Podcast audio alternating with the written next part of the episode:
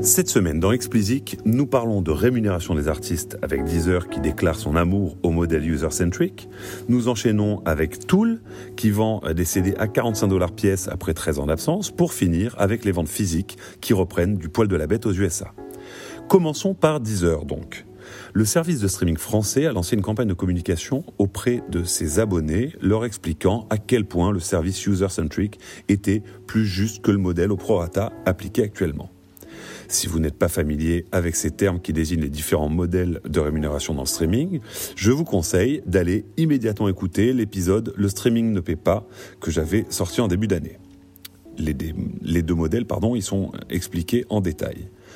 Revenons à Deezer. Dans un effort pédagogique qu'il faut saluer, ils permettent à leurs utilisateurs de comprendre la différence entre les deux systèmes.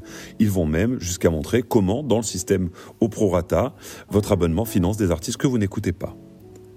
Les DSP ne sont pas beaucoup euh, bousculés au portillon jusqu'ici pour faire la promotion, du user-centric. En effet, celui-ci étant bien plus compliqué et donc plus coûteux à administrer que le prorata, les Spotify et autres n'ont pas mis la pression sur les distributeurs pour changer de modèle. Deezer a le courage, disons-le, de prendre la parole auprès de ses abonnés pour les sensibiliser sur un sujet important pour les artistes.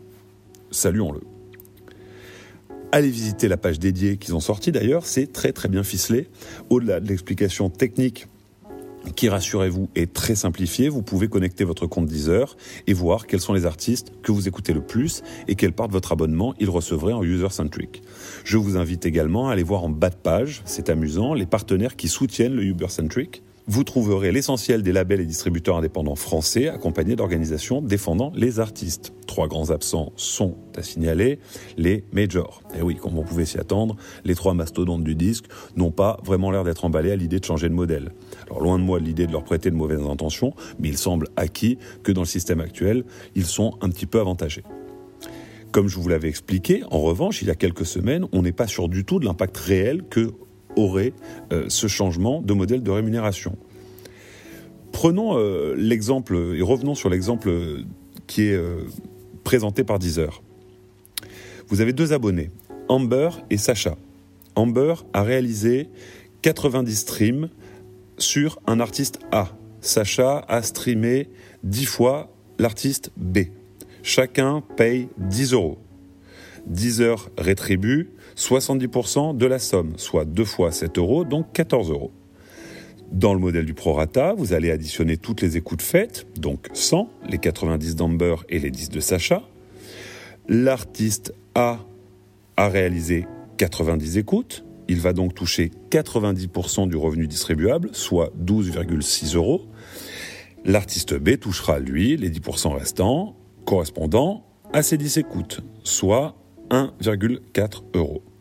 On comprend bien dans cet exemple que Sacha, qui n'a pas écouté une seule fois l'artiste A, lui reverse pourtant l'essentiel de son abonnement. Passons au modèle user-centric. Au lieu d'additionner les streams réalisés par tous les utilisateurs, vous vous concentrez sur les streams réalisés par chaque abonné. Ainsi, Amber n'ayant écouté que l'artiste A, elle lui versera tout son revenu distribuable, soit 7 euros, et de son côté, Sacha, n'ayant écouté que l'artiste B, lui reversera également 7 euros. Les labels et artistes indépendants applaudissent en se disant que bientôt ils pourront décemment vivre grâce aux revenus du streaming et ne seront plus spoliés par les superstars commerciales qui gardent tous les revenus pour elles. Alors l'exemple est très bien choisi car très simple à comprendre et il est peut-être même un petit peu trop simple parce qu'il rend les choses vraiment caricaturales en fait à moins d'être fan au point d'en devenir inquiétant, personne n'écoute un seul artiste dans le mois. Vous allez en écouter plusieurs.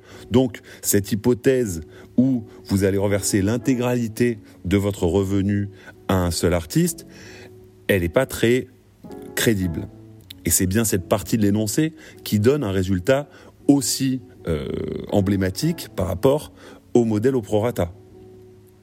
Du coup, il faut quand même noter qu'on pourrait très bien imaginer un exemple dans lequel les deux modèles paient environ la même chose. Il suffirait pour ça de jouer sur la quantité d'artistes euh, qui est écouté, d'artistes différents pardon, qui est écouté euh, par le user qu'on prend en compte dans le user centric et le nombre de strips global qu'il réalise sur le mois. À ce moment-là, c'est autant euh, de divisions à faire et un parcellement notable du revenu qui sera distribué à chaque artiste.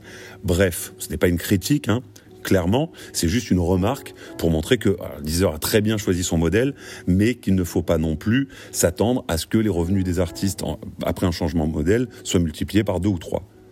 Ce qui est certain, en revanche, c'est que ce système rétribue plus justement la relation artiste-fan. Vous écoutez quelqu'un, vous le payez. Vous n'écoutez pas quelqu'un, vous ne le payez pas.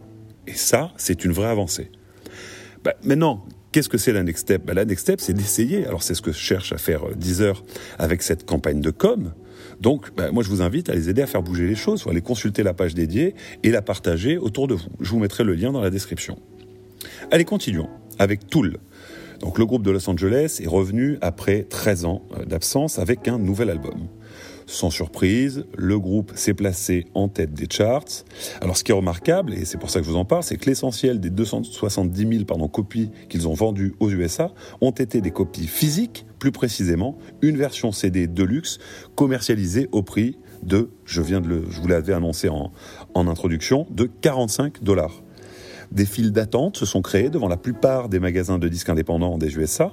Et pour la première fois depuis des années, certains magasins ont organisé une ouverture à minuit une dans la nuit de jeudi à vendredi pour satisfaire les plus impatients des fans. Vous avez l'impression, pour certains vendeurs, de revivre les années 90. Tool détrône Taylor Swift, qui était numéro 1 la semaine précédente. Notons qu'avec très peu d'équivalent stream dans la balance et 248 000 ventes de son édition de luxe à 45 dollars, le chiffre d'affaires réalisé en première semaine par Tool doit être nettement supérieur à celui de Mademoiselle Swift. Et ceci nous fait une transition toute trouvée avec le troisième sujet de la semaine.